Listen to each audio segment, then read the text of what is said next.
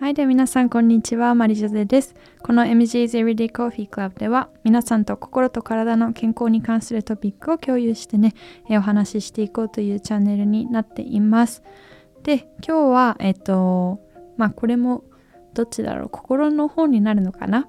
あの、この前ちょうど、えっと、というかちょうどね今日撮ってる日があの実は国際女性デーにあのなってるので今日はそんなところで、えー、国際女性デーにまつわる話を、えー、していこうかななんて思っています。でまず最初に多分皆さんにとってそれぞれなんだろうな自分の人生においてこう強い女性というかこう、まあ、リスペクトする女性っているかななんてあのー思うんだけど私にとってのあの一番なんだろうなこう尊敬する女性はえっとまあ私の母親になります。でなんでかっていうとまあうちのママはですねあのすごく何て言うんだろうな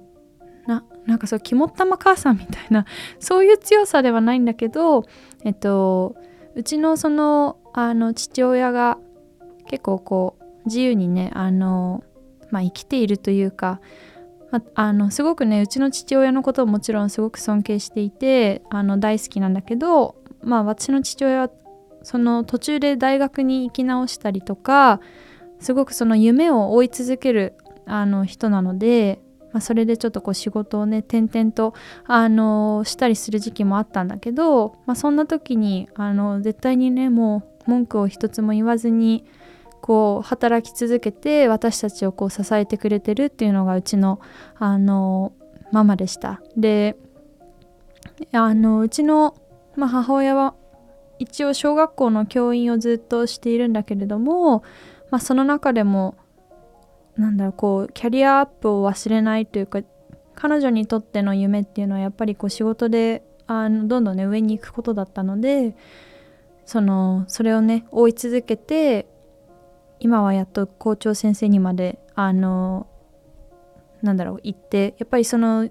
女性管理職っていうのがまあ少ない中なのでその中でこうなんだろう頑張り続けてる姿っていうのはずっと、えっと、見続けているっていうのもあって私の母親が一番、まあ、私にとっての強い女性だなとあの感じています。でまあうちのその母親はねそうやってその経済的にあの家族の基盤となってたこともあの一時的にあったりっていうのもあったので、まあ、そんなこともあのあったからこそ、まあ、私たちの家族というか私にとってなんかこう普通とか一般的っていう言葉が自分の中に存在していなくてだからなんか女性だからこうとか男性だからこうっていうそういったような普通とか一般的っていうのも私の中にはもともとなんかない環境にいたななんて最近思っていますなのでその男性が必ずこう働いて一家の大黒柱であるべきっていうふうにも全くあの考えたこともなかったしなんか女性だからこの仕事ができないとか管理職に就けないみたいなのも私自身正直言うと全然ね思ったことがあのなかったです。でなのでそうですねで私自身、まあ、群馬県出身なんですけどなんかたまたまその群馬のあの風土的に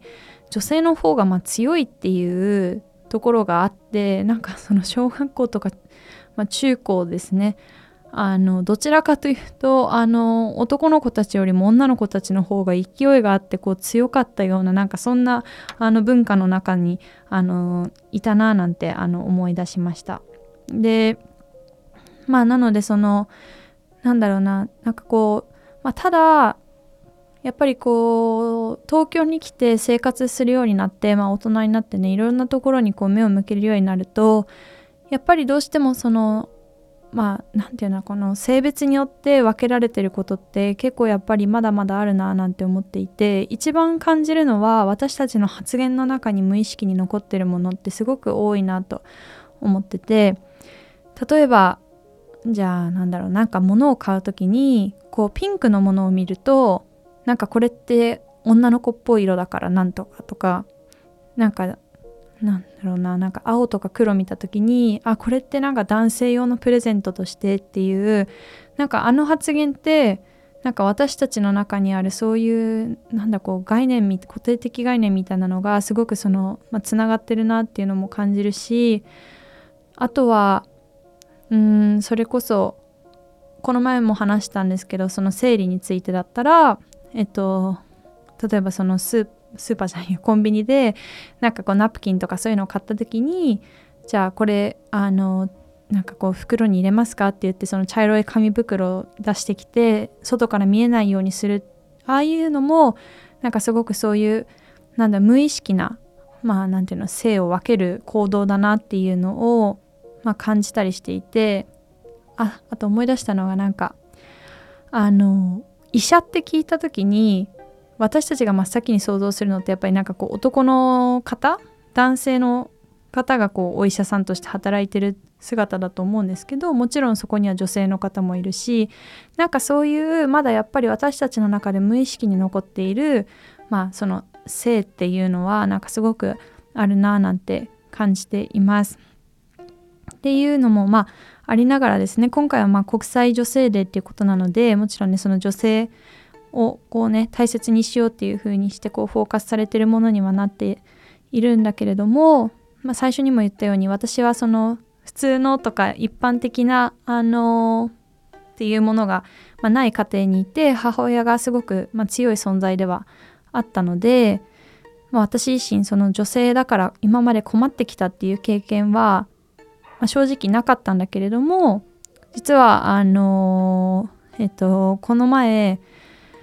まあ初めてなんだろう女性としてこうまあけなされたっていうほど言葉で言ったらいいのか分かんないけれどもまあとにかくその女性として言われたくない言葉なんか例えばまあメスだったりとかそうですねなんかまあ性的な言葉でこうまああの攻撃されたことが初めてありましてなんかそこであのなんだろうな初めてあなんかやっぱりこういう女性っていうものをあのなんだろうこうターゲットにこう傷つけようとする人とかってあ本当にいるんだっていうのがなんかすごく感じてなんか悲しくなりました。でなんか自分とねそんなに年も変わらない相手だったっていうのもあるしなんかこの2022年少しずつ前に比べてこんなにも声を上げてる人だったりとか世の中が変わろうとしている中で未だにこういうねなんだろうこう考え方を持ってる人がいるんだっていうことにすごくショックだったし、まあ、正直驚きを感じた、えっと、経験でした。でそうですねなんかあのあんまりねその私もさっき言ったように女性だからこうとかっていうのは今まで自分自身が経験したことはなかったんだけれども、まあ、やっぱりあの女性だからって言って嫌なね経験をしている方があのいるっていうのはもちろん私もよく聞く話だしなんかそれはあるべきことではないとねすごく感じています。でもねこの国際女性デーっていうのは1日しか定められてはいないんだけれどもあの本当はねこれって別にまあもちろんね思い出すきっかけとしてはすごく素敵な日だとは思うんだけれども毎日が国際女性デーでもあるべきだし国際男性デーでもあるべきだと思うしなんかそれはやっぱりその女性だから男性だからとかではなく人に対してのリスペクトっていうのは常に忘れるべきではないなと思っています、まあ、だからこそ一番最初の話に戻ると私たちの中でそのなんだろう男性だから女性だからとか普通こうだからとか一般的にはこうだからみたいなものはまあなんだろうこう外すのは難しかったとしても、まあ、そういうそれだけが正解じゃないんだっていうのを自分の中で忘れないようにしてその上で一人一人のにリスペクトを示して、えー、生活することを、まあ、心がけるのが最も大事なことなんじゃないかなと思っています。はい、っ